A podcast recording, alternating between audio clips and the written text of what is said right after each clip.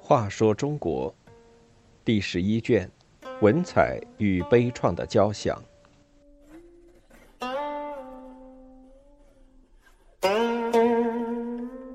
七，攻灭南汉。垂涎南汉的奇珍异宝，宋太祖起兵劫夺，志在必得。结果却事与愿违。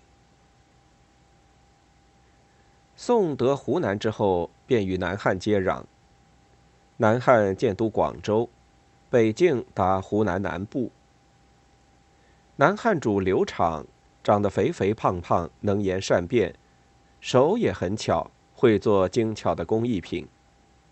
但在政治上，这人昏庸无能，政事都交给宦官和宠姬，自己每日和金发碧眼的波斯美女厮混。宫中宦官多达七千多人，有的身居高位，执掌军政大权。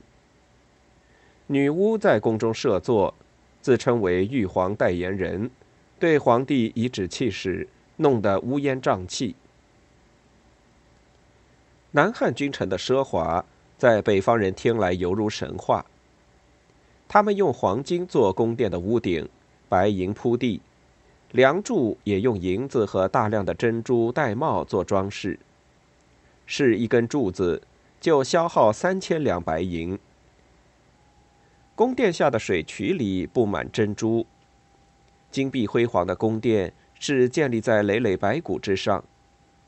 百姓出入城门要纳税，下海采珠有定额，刑罚非常残酷野蛮，有活烧、水煮、剥皮、抽筋、跳刀山剑术等等，甚至逼刑徒斗虎取乐。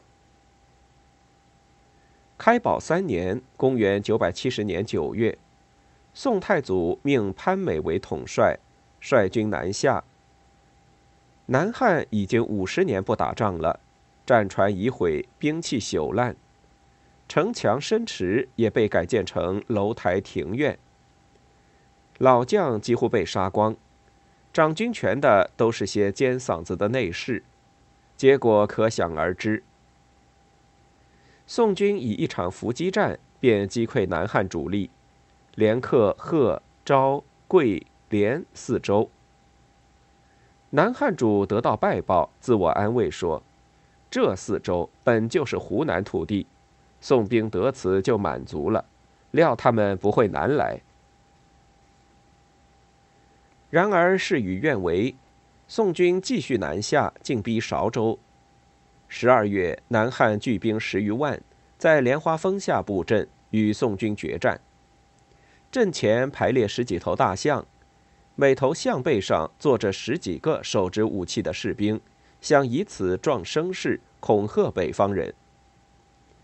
潘美命弩兵急于阵前，以劲弩射象，大象转身奔逃，背上的士兵全都掉下来，反把南汉军阵冲得一塌糊涂。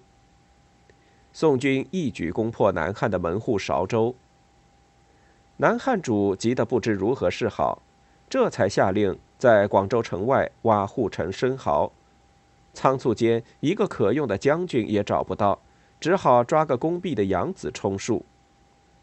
可是这小子无谋无勇，只会每天烧香求神。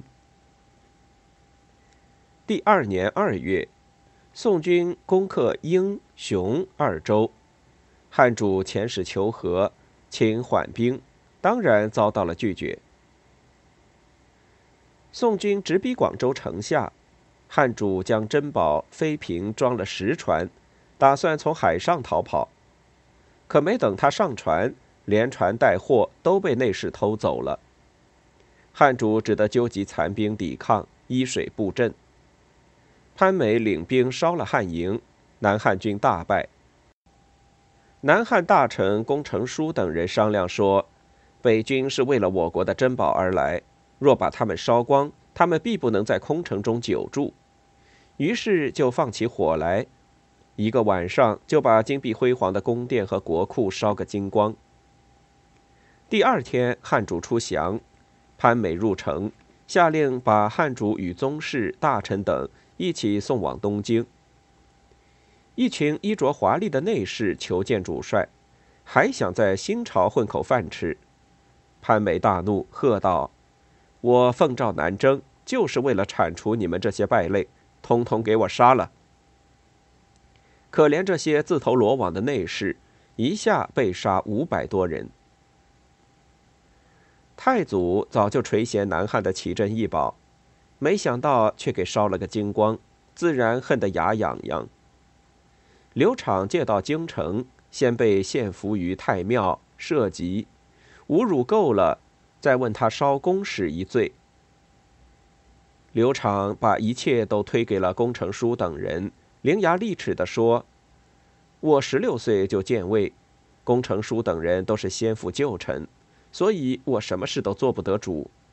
在我的国家，我是臣下，工程书才是国主。”一番话说的宋君臣都笑了起来。宋太祖明知他是在狡辩，也乐得留下做个逗乐的小丑，封了个恩赦侯养了起来，倒把工程书等人推出去斩了。刘昶虽得以苟延残喘，但仍然每日提心吊胆。一天，太祖到讲武池边游玩，侍从还没到齐，刘昶先到。太祖随手赏他一杯御酒。